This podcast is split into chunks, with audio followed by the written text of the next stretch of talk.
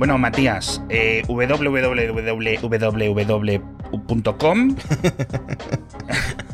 el 5 de junio, San Fermín, ¿qué te parece? Pues genial, porque ya hay ganas de ver las gafas y que... Se tiene que ver la taza patrocinada. de que Hicieron un chiste en la última WWDC de, de, mm, de, Severance, ¿no? Hubo como una. como una escena de Severance en la, en la emisión. Sí, es verdad. Bueno, ahora como es todo pregrabado, pues hacen muchas referencias, sobre todo al principio del evento y tal. Sí. Pero eso, muchas ganas, muchas ganas de ver las gafas y de salir de dudas y de. Mm, eh, bueno. ¿Tú crees que vamos a ver las gafas? Yo creo que vamos a ver las gafas, estoy convencido, porque la invitación da muchas pistas. A ver, eso es claramente una lente, ¿no? No sé. No sé, ¿tú cómo Yo qué sé, tío. No hay, no hay como unos arcos en, el camp, en las oficinas centrales de Apple. ¿No hay como unos arcos así? Eh, sí, exactamente, un arco iris. Pero. Mm, a ver, a ver, eso es una. Que sí, que sí, que sí. Que, eh, lo entiendo, lo entiendo. Pero bueno. En fin, pues eso queda un mes. Un mes. No, dos meses, perdón. No sé, no sé restar. Estamos en Desde el último episodio hasta hoy se me ha olvidado restar. No, Te preguntaba lo de las gafas. lo único que digo es que eh, yo tengo muchas ganas porque quiero ver las gafas, quiero ver por dónde se va a mover Apple en esto y, quiero ver qué qué va a hacer que esto sea diferencial respecto a lo que está haciendo Meta, etcétera. Ahora, a los que usamos productos de Apple, eh, no esperemos ni que el iOS 17 ni bueno, ¿por cuál vamos? Eh, por el 15, ¿no? Es el no, es el 16 y, presentan el 17. Matías, ¿te has comprado un Pixel? Claro. Y el bueno, y el MacOS ya ni te digo, o sea, nos vamos a quedar con espero espero por lo menos que todos los bugs y todas las cosas que están encontrando en Ventura estén resueltas en, la versión siguiente. Pero fíjate, yo. Yo es que ya espero que Apple ni siquiera haga una iteración anual, porque es que últimamente en, los, los usuarios de Mac estamos un poquito descuidados, ¿no? Ay, amigo. Bueno, ¿cuánto vas a tardar en instalar Asahi Linux en tu flamante MacBook? Hay que decir que te defendió gente ¿eh? en, tu, en la comunidad de Mixio, te defendió gente. Otros quieren un Mac para instalar Linux igual que tú. Sí, sí, sí. Efectivamente, amigos, creamos tendencia. Te preguntaba dos cosas sobre esta presentación, sobre esta conferencia realmente. Ya sabemos que hay dos presentaciones, una que es como la más conocida, es lo que es la keynote de introducción de... Es en la que vemos los, los nuevos productos. Técnicamente nuevo software, eh, siempre suele ser el meme de es una conferencia de desarrolladores, no se presenta hardware. Y luego siempre, o muchos años, se presenta hardware, ¿vale? Entonces, no sabemos, no sabemos porque creo que andaba el Minchiku ahora rumiando de que a lo mejor sí. Eh, se quedaban atrás las no, Y está convocada la prensa, a pesar de ser un evento pregrabado, el, la keynote inaugural, lo que significa que va a haber un sector en el que van a enseñar eh, productos que probablemente sean las gafas y solamente las gafas. Es posible que sea, yo que sé, los nuevos MacBook Air con los M3, es decir, hay un montón de cosas que pueden ser. El Mac Pro, hay un montón de cosas, ¿vale? Que no tienen por qué ser las gafas. Sobre esto, dos preguntas. Yo puse en el mastodón de Mixio una pregunta y me ha sorprendido las respuestas porque puse, vamos a mojarnos, veremos los cascos de realidad virtual barra mixta barra lo que sea en el WWDC del 5 de junio de 2023, para no confundir con otros WWDCs. 55% no. 55%. 173 personas votaron, es decir, el 70% de los usuarios de Mastodon a nivel mundial han votado. Es que yo creo que a la gente le pasa lo mismo que hemos comentado muchas veces, que es como, ¿qué puede aportar Apple en este negocio? El otro día creo que se lo leía a Julio César en, Twitter, que, mm, que Apple lleva años trabajando en lo que escasea en el resto de, mm, plataformas de realidad virtual, que es pues un SDK que permita a los desarrolladores eh, con cierta facilidad pues desarrollar eh, aplicaciones mm, que acaben interesando pues a un grupo eh, grande, más de, menos de nicho que, con las otras gafas. Porque claro, sí. Tenemos las de PlayStation, que eh, llaman mucha atención, pero son muy caras. Eso se lo están comprando los ricos y poco más. Y la gente que, está muy metida y que le gusta mucho el tema de la realidad, virtual para jugar. Em, Luego tenemos las de Facebook que eh, han sido bastante exitosas y lo hemos comentado en Cupertino, como en Navidades en Estados Unidos la gente regalaba las MetaQuest y también las MetaQuest 2, etc. Y, mm, y eso está muy limitado a nivel App Store, por decirlo de alguna forma. Los juegos son pues los que son, no son gran cosa, pero a la gente le ha molado la experiencia de poder usar unas gafas de realidad virtual ya sin el problema de que esté conectado a pues a un ordenador o que esté conectado eh, a, hardware externo. Sí, francamente. Entonces, eh, claro, aquí es donde Apple tiene que demostrar, mira, llevamos tiempo trabajando en esto y aunque va a costar 3.000 euros y no es para todo el mundo, vamos a realmente vamos a hacer algo innovador y nos va a seguir el resto de la industria. Y yo creo que por eso la gente no se lo cree, porque nadie, nadie entiende qué puede presentar Apple para marcar tanta diferencia como Apple suele hacer o como Apple aspira siempre a hacer con, con el resto de actores de la industria.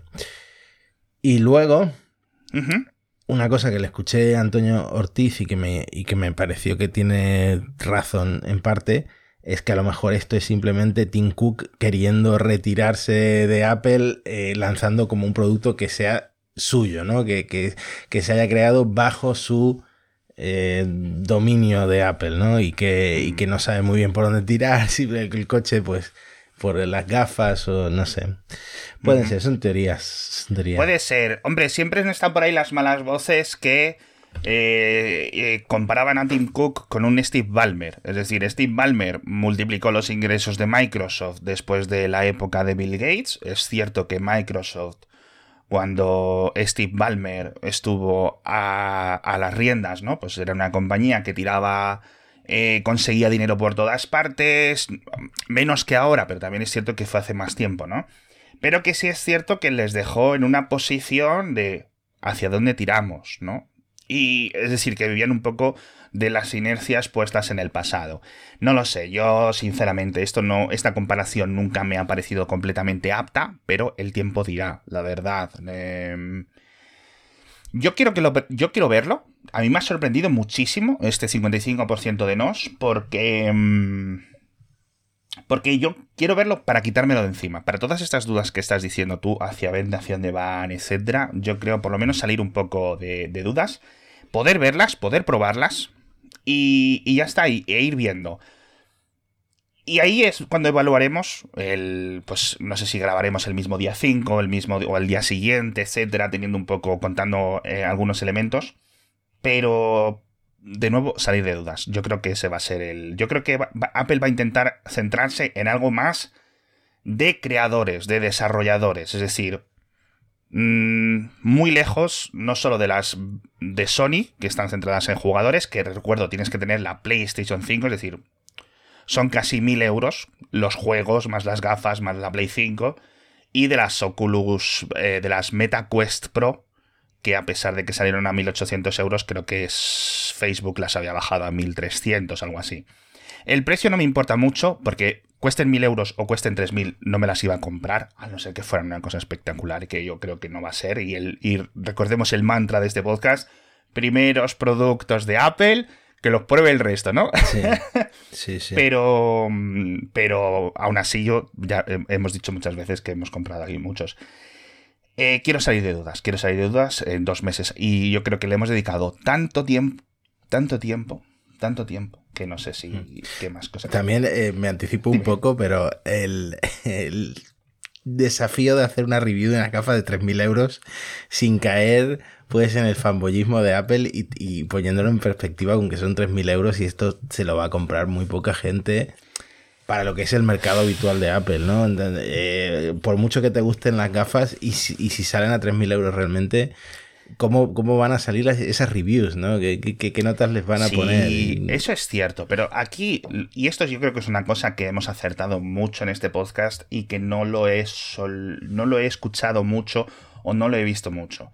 Si estas gafas son lo que nosotros pensamos que van a ser, esto va a ser más como Apple presenta la nueva pantalla, el nuevo Thunderbolt Display, no sé qué, no sé cuánto. Ok, perfecto, está ahí, nadie entra en esa sección de la página web, nadie se lo mm. compra, salvo un, porcentaje que es mayor de los que pensamos, pero no son, ¿vale? Es decir, esas, esas expectativas de ventas de un millón anuales, etcétera, decía, juego, un millón de personas. de verdad, es que hay muchos profesionales. ¿Habéis visto las cifras de desarrolladores de Apple que todos los años publica?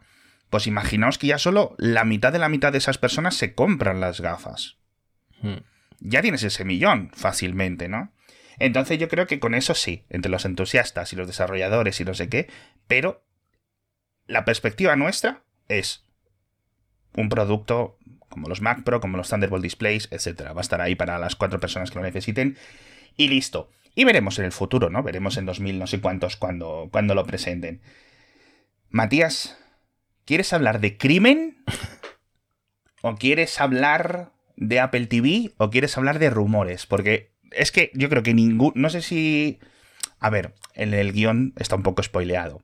Pero yo creo que ninguno de los rumores ni ninguno de los crímenes va por donde tú piensas que va a ir. Bueno, ya que me pones crímenes como una de las opciones, a mí lo que más me llama la atención es el tema de los crímenes. Ah, sí, no, sabía yo que era su... Ah, vale, vale, vale. Eh, eh, quiero compartirte pantalla porque hemos hablado, ¿te acuerdas que estuvimos, le dedicamos un episodio casi, o medio episodio, a los ladrones de, eh, de AirPods, de AirPods Max?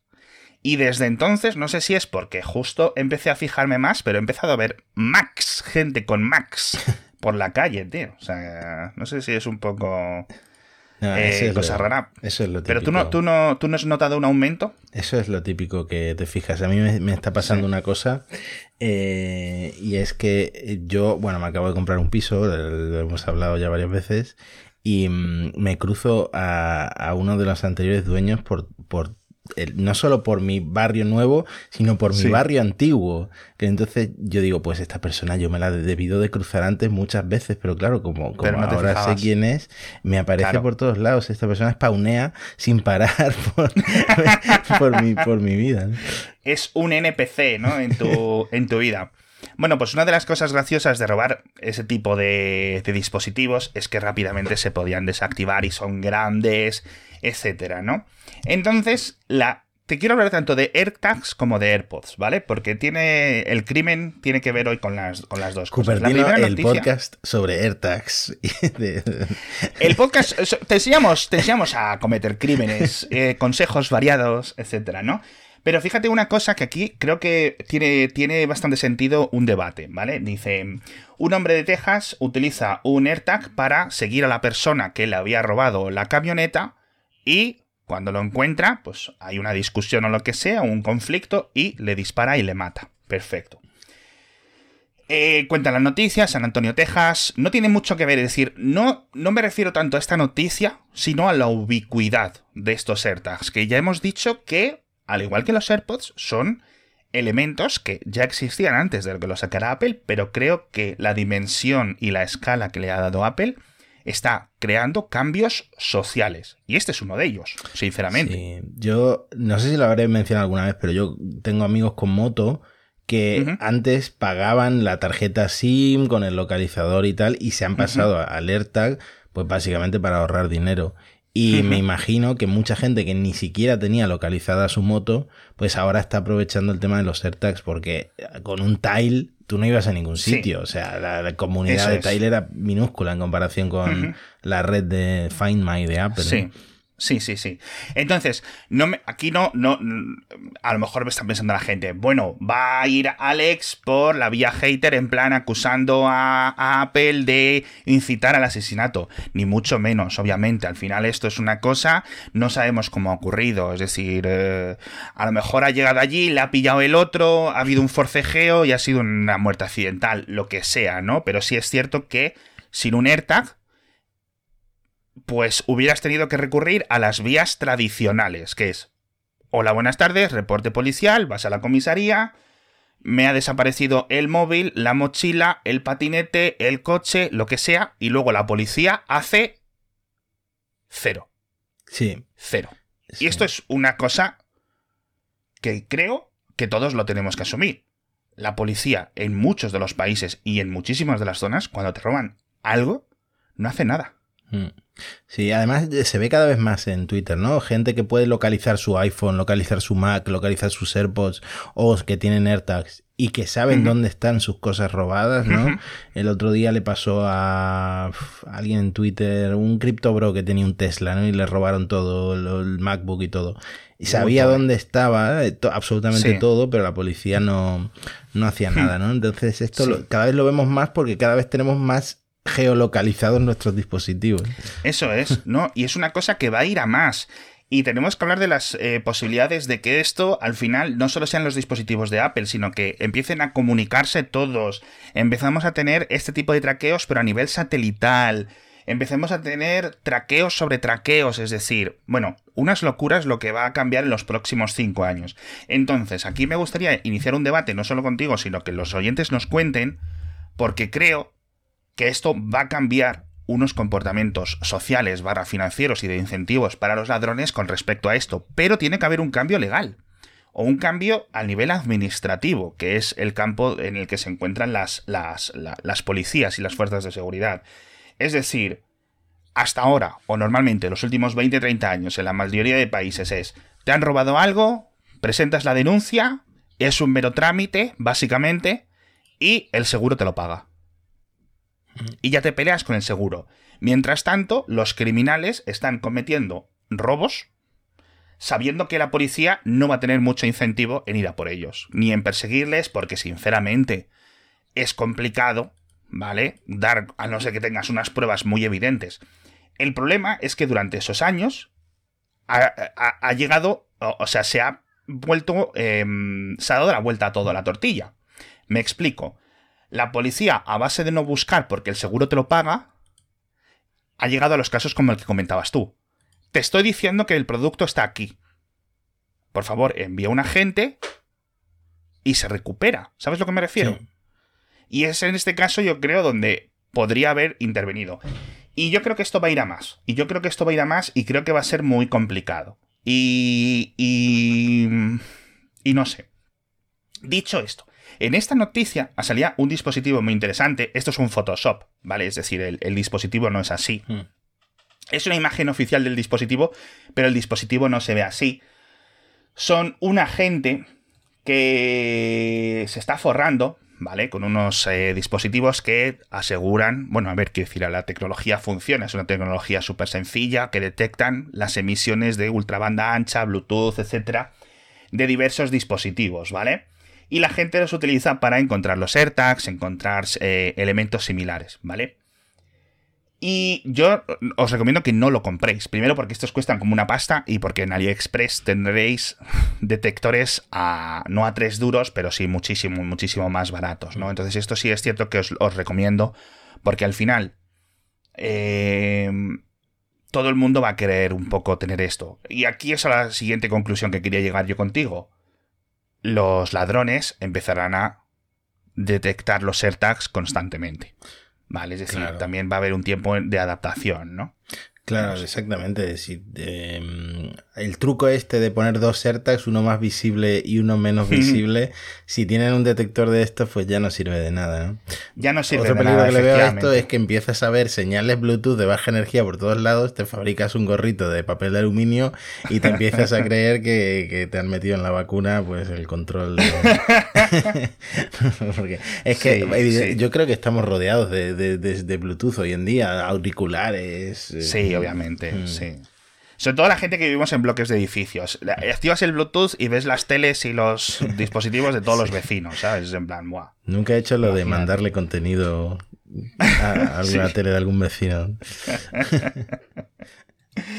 Así que no sé, no sé qué pensar con esto, porque sí que hay elementos que deberían de cambiar y creo que deberíamos al menos em, intentar crear algún tipo de proceso policial recupere estos elementos de forma rápida, para evitar este tipo de robos. Es decir, que sepan que de verdad, que te roben un Mac, que te roben un iPhone, que te roben lo que sea, que no sirve de nada. Es decir, que les vas a encontrar y que les vas a localizar en cualquier parte del mundo.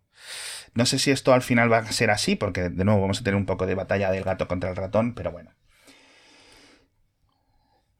No sé si tiene sentido lo que digo, pero a mí esto es una de las cosas que me preocupa y a mí me gusta mucho hablar de esto a nivel de tecnología, pero bueno. Sí, bueno, Eh, ah, lo comentamos hace poco, ¿no? Apple está trabajando duro en que robar un iPhone, robar un, Mac Hmm. no sirva de nada, ¿no? Tú siempre recomiendas robar AirPods. hay que robar AirPods Max y luego si te sabes el truco de saberte el número de código de esa persona, pues ya no sé Bueno. qué. Nah, a ver, de nuevo, esto es un- una batalla... eh, Los ladrones listos siempre van a saber ir por donde hay que ir, ¿no? Pero bueno. Ya que, es- ya que es estás que hablando tú de, de audio, eh, nos preguntaban en el episodio anterior por los altavoces esos, esos que yo me estaba planteando comprar para el MacBook, ¿no? Porque al pasar del iMac al MacBook Pro, eh, necesito Sí. unos altavoces. Y, y eh, los estoy viendo aquí en Amazon, son los Presonus Eris E3.5. Que hay Presonus. Presonus. Hay una versión tanto Bluetooth como una versión solo cableado. Y eh, la cableada está desde 80 euros en lo del Amazon Warehouse, que es donde suelo comprar las cosas y pone que está en excelente estado. ¿Son, ¿Son estos que estoy mostrando en la pantalla Sí, yo? sí, sí. Esos primeros. Y, ¿no? mm, y dicen, bueno, esto yo lo he sacado del Wirecutter, Que eh, son los mejores calidad-precio, ¿no? Que suenan muy bien para lo poco que cuestan. De todas formas, no sé si me lo acabaré con- comprando porque mi cuñado parece que me va a regalar unos que tiene ahí sin abrir. Así que Ah, pues estupendo. Te dejaré el enlace por si lo quieres poner en la descripción. Sí, sí, sí, lo, lo pondremos en las notas. Si no buscáis Presonus, que parece que es como la versión china de los sonos, pero. Pero tienen buena pinta, tienen buena pinta, la verdad. Sin, sin conocerlos yo para nada. Y además, si los recomiendan en Wirecutter, en Wirecutter, eh, pues mejor que mejor, ¿no? Te quiero hablar de rumores porque es que, o sea, Matías, te lo juro que no te lo, o sea, no te lo, no sabes por dónde vamos a ir hoy con los rumores, tío. O sea, no lo sabes, no lo sabes, no lo sabes, pero vamos, te lo digo yo que sí. ¿Te acuerdas que hablamos de los botones del iPhone 15 en el episodio pasado? sí. Que es cuando llamó tu madre al timbre y te fuiste y estuve Sí. yo hablando un rato solo. Empezaron a sacar muchos renders porque se habían Sí. filtrado los esquemáticos de... Eso es. Se habían filtrado y entonces ahora sabemos un poco más, porque es decir, que, que en principio en el iPhone 15, eh, de nuevo, entramos en el terreno de la especulación, pero os prometo que va a merecer la pena que aguantéis la chapa de los próximos minutos. Dicen que estos botones de estado sólido, ¿vale? Contarán con un microprocesador de bajo consumo, ¿vale? Es decir, un elemento separado, ¿vale? Un chip específico dentro de la placa que les permitirá funcionar a base, no, perdón, a pesar de que el dispositivo no tenga batería, ¿vale? Es decir, no que no tenga batería en plan físicamente acabada, eso no es posible, pero ya sabéis que los iPhones se apagan cuando aún queda un 1 o 2% realmente de. De electrones, por decirlo así, ¿no? Dentro de los, dentro de los procesos de la batería. Y en principio, como el, el botón actual de... mm, los botones actuales de los iPhone funcionan de forma mecánica, es decir, tú lo aprietas, eso tiene un efecto físico, ¿vale? Y como son de estado sólido, en principio esto debería tener dos ventajas. Uno, que no solo cambia lo del sonido, lo de la, la, la palanquita esta mítica de los iPhone de los últimos, de los 14 o 15 versiones que haya habido de iPhones en toda la historia, sino que parece que va a ser un cambio a nivel total de todos los botones, ¿vale? Todos los botones van a pasar de ser de estos de estado sólido, con lo cual necesitan un controlador. Esto tiene dos ventajas. Uno, los eh, sistemas ápticos, por ejemplo, van a poder estar completamente implementados. Por otra parte, entiendo que al eliminar esos movimientos mecánicos vas a poder aumentar la protección contra el agua, con lo cual eso siempre es muy, muy, muy bueno, ¿vale? Y que, bueno, pues en principio tendríamos, tendríamos, tendríamos esto. Vamos a ver qué tal funcionan. Yo he visto alguna gente como muy enfadada porque quiten la palanquita. Yo, sinceramente, de todos los dramas de Apple, Sí. este me parece de los estúpidos. Que decía, a mí me parece una buena opción. Que lo voy a echar de menos, que no sé qué, que no. Pues a lo mejor sí. Yo creo que esto es en plan, a los dos días ni te acuerdas de la palanquita. Parece, bueno. no, parece el típico cambio que luego copia toda la industria porque, bueno, Hmm. igual que el trackpad de los MacBook, ¿no? Que empe- empezó a ser, eh, pues eso, una áptico, ¿no? Un panel que no, realmente no se mueve, pero te da la impresión de que se mueve. Lo que no sé Sí. es qué ventajas tiene que puedas usarlo con el teléfono sin batería. A lo mejor de ahí inventan Eh, hombre, algo. cl- Claro, en principio, eh, al no tener un control físico. ¿Vale? Necesitas elementos, por ejemplo, para... Eh, eh, para los reinicios, para los apagados, para los despegues, estos, ¿cómo se dice? Para los, pues sí, técnicamente los reinicios, ¿vale? Ese tipo de controladores Mm, a, ver cómo funciona. Entonces es posible que haya algunos problemas, ¿vale? Eh, este tipo de, de, mm, de sistemas de entrada de hardware, ¿no? Tienen algunos problemas. Es, por ejemplo, no es muy, no es muy diferente. No es una comparación muy buena, pero cuando tú tienes un ordenador y tu ordenador tiene un teclado mecánico, perdón, tiene un, un ordenador, eh, un teclado mecánico, no, un teclado Bluetooth, es un poco más complicado, digamos, lo de presiona una tecla porque aún a lo mejor no ha arrancado el Bluetooth, dependiendo de tu base de, de tu placa base, y si es por cable, el teclado ya está automáticamente detectado. Es parecido, ¿vale? Mm. Entonces, bueno. Eh, Yo lo que creo que va a ser una maravilla, porque me lo estoy imaginando, es la experiencia, en esto voy a sonar super fanboy, de subir y bajar el volumen con ese botón deslizable, ¿no? Seguramente eh, incluso interactúe con la isla dinámica o de alguna pues forma. podría ser. Yo eso no lo había pensado, pero podría ser completamente. Podría ser perfectamente, tío. La verdad es que pueden haber muchas cosas muy chulas. Tenemos que hablar no del iPhone 15, Matías.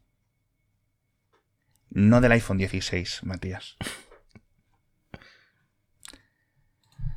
O sea, ya hablar del iPhone 17, tío, me, es que ya me entra la risa, pero tiene que ver con nuestro amigo y, fan de este programa, Ross Young, de DSCC, que publicó en Twitter, voy a ver si encuentro el enlace en el que lo podamos, lo podemos ver. Lo debería tener aquí. Además, eh, eh, como un, historial de los tipos de pantalla que Apple prepara para los siguientes. En la imagen de eh, abajo del hilo queda más claro. Yo la, la tengo aquí abierta. ¿Sí? Ah, porque aquí pone los modelos, es verdad, es verdad, es verdad, pone los modelos. Bueno, yo, yo, yo los había ya ubicado, pero si vienen aquí los modelos, perfecto. Habla del iPhone 15, en el que seguiremos con las píldoras actuales. En este caso, las píldoras pasarían también a los modelos no Pro, que en este año los iPhone 14 Pro tienen píldora y los otros tienen la, el notch tradicional. Para el que no sepa de qué está hablando, está hablando del corte de la pantalla donde, de la pantalla. va el Face ID y donde... Perdón, es que yo ya espero que cuando hable de Ross Young ya sabemos que es el analista de pantallas, entonces ya el lore del programa se vaya sabiendo, ¿no? Entonces, dice Ross Young, dice, nuestros análisis o lo que estamos hablando con los proveedores y los fabricantes de pantallas para 2015, ¿vale? Para el iPhone 17, indican que Apple estaría trabajando 2015, en 2015, has dicho, estamos en 2023. Ah, perdón, 2025. ya es que ya estoy en plan Doctor Who. La pastilla te falta a ti. La pastilla, la pastilla, la pastilla, abuelo. Eh, que hablarían de un iPhone, ojo, ojo, eh, que tendría un agujerito tradicional para la cámara, es decir, no estaría la cámara debajo de la pantalla, tendría un recorte, pero el Face ID y otros elementos sí estarían debajo de la pantalla, ¿vale? Con lo cual, esa píldora con puntito desaparecería. Que a lo mejor Apple sigue dejando la isla dinámica por software. ¿Sabes a lo que me refiero? Pero no lo sé. Hmm. Bueno, se vienen burlas de los usuarios de Android, ¿no? Porque Apple, Apple pasa el agujerito. Pero hay más, hay, mucho más en este, en este gráfico. Y a mí una cosa que me ha dolido bastante es que el modelo base del, iPhone, el no Pro, va a seguir teniendo la pantalla de 60 Hz, o eso, eso parece, hasta que mm. salga el, Hasta el iPhone 17. Y luego también habla del iPhone 19. ¡El 19, Matías! ¡Buah, chaval! ¿Dónde estaremos en 2027, Matías? ¿Dónde estaremos? No sabemos si ¿Eh? seguiremos ni con vida, ni... Usando Asahi Linux todos, seguramente. Pero. Pero no lo sé. Me hace mucha gracia hablar del iPhone 19. Es que suena a meme. Suena a meme. Es decir, en este programa comentamos muchos rumores, pero joder, hablar del iPhone. O sea, ya cuando hablamos del iPhone 15 o de las gafas que va a presentar Apple en dos meses, en plan, no sé, no, bueno. Joder, el iPhone 19, tío. ¿Y qué pone Young que va a tener? O sea, que ya ahí ya pasa todo debajo de la pantalla. Todo pasa debajo de la pantalla, sí. Ya sabemos que hay fabricantes de Android que lo están poniendo la cámara debajo de la pantalla. Y eh, esas cámaras suelen tener malas reviews porque pierde bastante definición eh, la cámara. Me imagino que para entonces el desarrollo habrá mejorado algo y que Face ID no hay ningún problema en meterlo debajo de la pantalla porque al final lo que te dispara es son unos infrarrojos en la cara y no hace falta que la imagen sea tan definida. Sí, a lo mejor incluso pueden hacer el sensor de Face ID mucho más grande, con lo cual tengan más huecos entre píxeles. Hmm, es verdad. Por decirlo así, para pasar, ¿no? Sí, sí, sí. Bueno, tiene, tiene sentido. Mm, ahora, es cierto que lo podrían haber hecho ya, me imagino, para no pasar el ridículo de vamos a estar dos años con la pastilla, cuatro años con la pastilla en los modelos base. No lo sé. A mí es que la pastilla y la isla dinámica me ha gustado tanto. Sí. Yo sé, sabes que ya desde el principio era de los que lo del drama del notch ese, nunca lo entendí. Hmm. ¿Vale? Eh, era una diferencia, dio mucha conversación, estaba guay, pero yo dije, bueno, ok. Mm, te vas a olvidar en las próximas semanas. Y esto es una de las pocas cosas del futuro de Apple que he acertado, porque yo siempre me vengo muy arriba y luego lo fallo todo, pero lo del notch yo creo que estamos todos de acuerdo en que realmente pues no importa mucho, ¿no? Sí, no, y yo estoy, estoy usando ahora mismo el MacBook con el notch y es verdad que desaparece totalmente, aunque sea un notch bastante grande, ¿no? Es que no te acostumbras, la vista lo elimina completamente. Sí, eh, es un poco, es un poco lo que es. Y, y, bueno, no tengo. Esperaremos a 2027. Hablaremos, sacaremos. ¿Te acuerdas, Matías, en el, en el Cupertino 158 que comentamos este tema, que estábamos grabando en Semana Santa, tal, no sé qué? En fin, a lo mejor ya, quién sabe, ¿no? Eh, ¿Qué es lo que ha cambiado en cuatro años a nivel de tecnología? A lo mejor los robots hacen los podcasts entonces y se ríen de nosotros. ya pueden sintetizar las voces, ya pueden crear el guion. Ya. Es que no hay necesidad de que estemos aquí grabando en Semana Santa. Sí, sí. No, Podríamos irnos a comer unas torrijas. Hostia, no me, no me lo digas más veces. Eh, te quiero hablar de una cosa aquí. Vamos a aprovechar para meternos un poco con Android. Yo lo siento mucho. No con Android, Android, pero.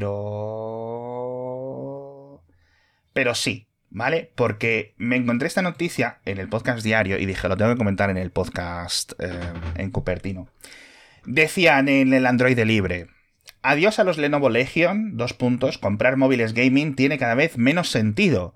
Y básicamente la noticia iba que la gama Legion de smartphones gaming de Asus, ¿no? Es de, no, de Lenovo, perdón, eh, los elimina. Y es una gama como muy especial no creo que todos los de la gama Legion sean tan rocambolescos de estos que tenían, porque no sé si tú llegaste a ver este tipo de dispositivos o la gente que escucha este podcast y os lo voy a explicar.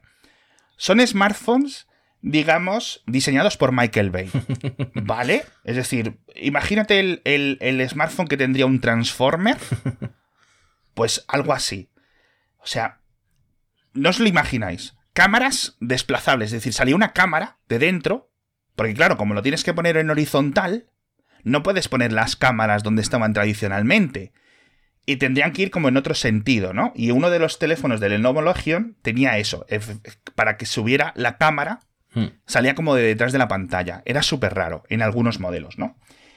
Y luego tenían un montón de sistemas, obviamente, pues pantallas más avanzadas. Hemos visto móviles de estos con pantallas de 144, creo que pantallas de 160 o 165 hercios unas locuras a nivel de pantalla. Em, disipadores activos, literalmente los hemos visto con no solo uno, sino con dos ventiladores, ¿vale? Y oye, yo no sé esto qué tipo de movimiento y qué tipo de ventas tenían, ¿no? Pero Lenovo ha dicho que en principio pues que no van a hacer más.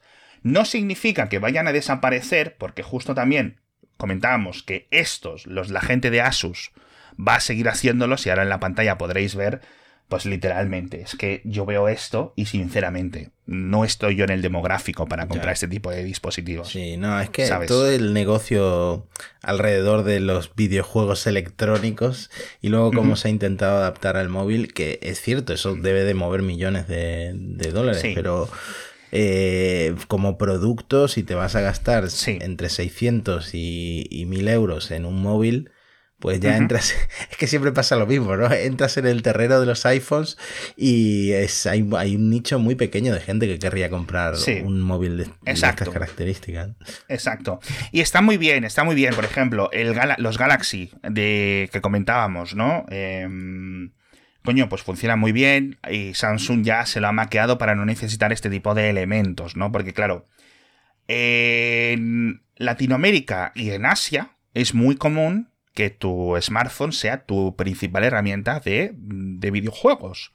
Y cada vez hay más videojuegos así, cada vez son más espectaculares y jugar más de X tiempo, pues oye, requiere no solo la batería, sino que el móvil se calienta, ¿no?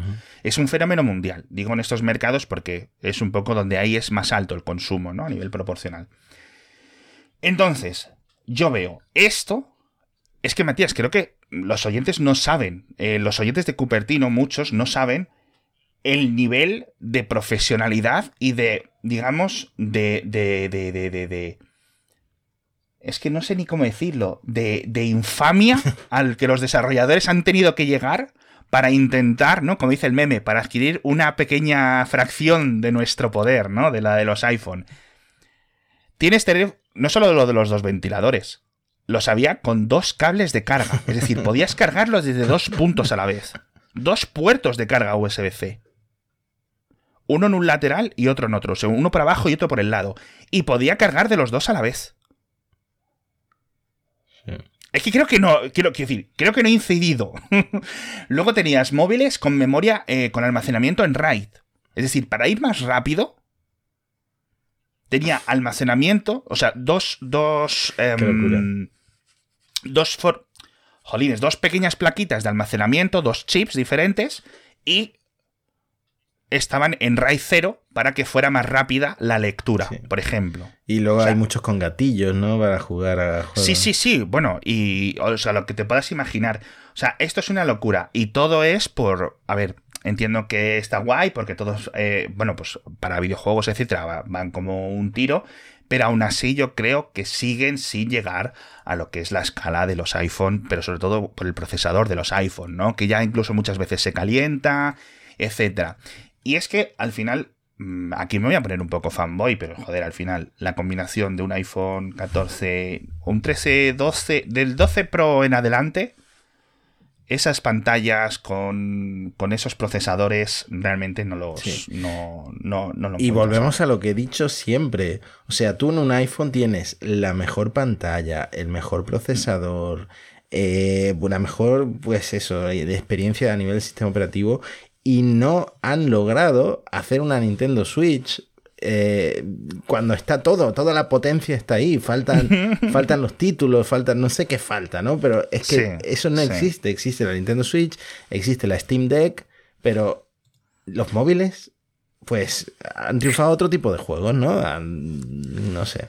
Es muy, es muy frustrante. Sí, esta es, es, una de las grandes dudas de la Apple de los últimos años, ¿no? El cómo es posible que no hayan. no se hayan metido más a fondo en algún tipo de, de lucha por, por el salón, ¿no? No sé si es porque no tienen interés o no querían canibalizar las ventas de los iPad o no sé muy bien o simplemente no pensaban que esto tuviera tanta potencia, ¿no? Es decir, tanta potencia, no, tantas ventas y que no les mereciera la pena meterse en este tipo de fregados, ¿no? Pero bueno, sí es cierto que siempre se ha quedado un poco un poco ahí. O que simplemente piensan, dicen, mira, no el tipo de desarrolladores que tendríamos que convencer hubiera sido, no lo sé, no lo sé, pero sí es cierto que parece que hay algunos momentos en los que están todas las piezas y es una de las Jolines, que llevamos mucho tiempo hablando de ello, ¿no?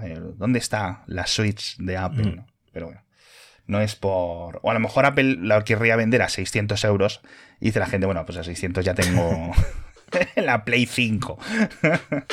no lo sé, no lo sé, no lo sé. ¿Quieres que te hable de Apple TV, Matías? ¿O quieres que te hable de Apple TV la semana que viene? Porque tengo una recomendación. No te voy a dar tanto la chapa. Hmm. No es la del Tetris que todo el mundo está viendo ahora, ¿no?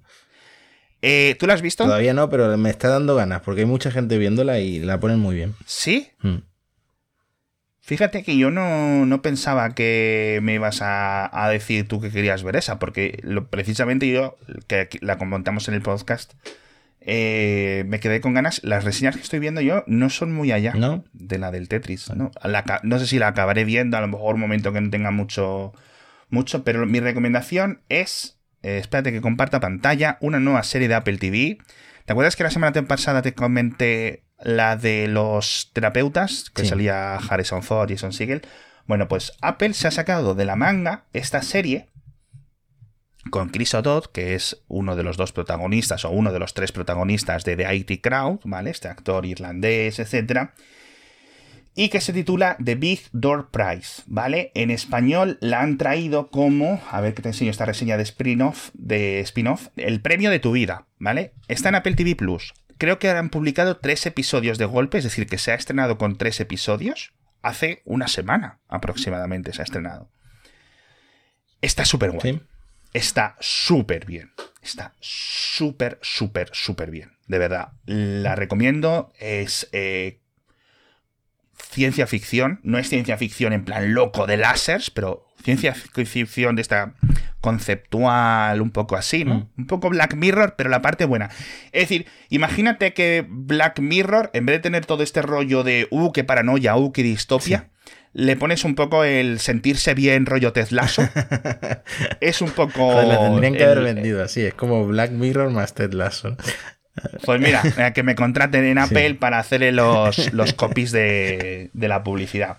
Pero está muy bien, está muy muy bien. Eh, podéis ver los trailers que hay, obviamente, y sin haceros spoilers, básicamente lo típico. La vida anodina de un señor y de repente, en no sé qué tienda de su ciudad o de su barrio, aparece una máquina un poco como la de Big. ¿Te acuerdas la máquina de Big, esta que te convierte? Bueno, la máquina te da una tarjetita. Y en esa tarjetita digamos que te demuestra, em, eh, te dice el potencial de tu vida, o en plan, tu mejor versión, ¿vale? Entonces, la gente empieza a darse cuenta de que no es como el horóscopo, sino de que realmente lo que dice la máquina, no saben muy bien cómo, es la verdad. Y eso empieza a tener cambios sociales, porque la gente dice, coño, ¿Puedo ser astronauta? Pues voy a dejar de ser contable y estar mirando Excels y voy a ser astronauta. ¿Sabes a lo que me refiero? Y la gente empieza a cumplir un poco sus sueños. Eso es lo que te decía que es un poco Black Mirror, pero de sentirse bien. ¿no? no sé quién le manda los guiones a Apple, pero son cosas muy originales en comparación con Está los churros muy original que hmm. Sí, sí. Eh, al final es, lo que hemos comentado un poco, así que os la recomiendo, que me cuente la gente, los oyentes, a ver qué tal les parece, porque yo creo que hay como tres o cuatro episodios.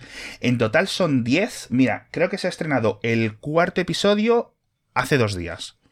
¿Vale? Así que tenéis ahí para verlos si son episodios de estos de media hora o algo así, que no, que no hay ningún problema. Me ha gustado mucho. Yo al final, en cuanto vi la cara de Chris O'Dowd, dije yo, esto lo tengo que ver, porque ese tipo de actores que siempre te caen un poco más en gracia, etcétera. Pero, pero la verdad es que me ha sorprendido las notas, me ha sorprendido la recepción, que todo el mundo parece que le está gustando, así que inicio campaña, depresión, para que veas, Matías, lo de el premio de tu vida. Severance funcionó y, de hecho estoy deseando que se en la temporada 2. Así. Mm, no me impactó tanto como Severance. Severance tiene un elemento de ciencia ficción mucho más alto, mucho más... Es decir, aquí es más sensaciones, ¿vale? No es tanto la ciencia ficción como si es en Severance está la ciencia ficción de cómo cojones una puta máquina sabe tu futuro, pero el resto es más humano, por decirlo así. No te extraña que en OpenAI estén ya haciendo la máquina. Trabajando por ahí, ¿no? en fin, nos vamos. Hemos hablado de las gafas de Apple del iPhone 19, del 17, del 15, de los pares no, solo de los impares, por algún motivo. El día 5 de mayo, de, perdón, de junio tenemos la WWDC. Eh, creo que va a ser una de las... Porque los últimos tres WWs han sido espectaculares eh, y con muchas cosas chulas. Y yo creo que este año Apple no va, no va a hacer menos. Vamos a ver si lo de cómo es el, legado de Tim Cook y todas estas cosas, a ver cómo van, pero bueno, en fin. Muchísimas gracias a todos por estar con nosotros en este episodio de Cupertino. La semana que viene más. Hasta pronto. Hasta la próxima.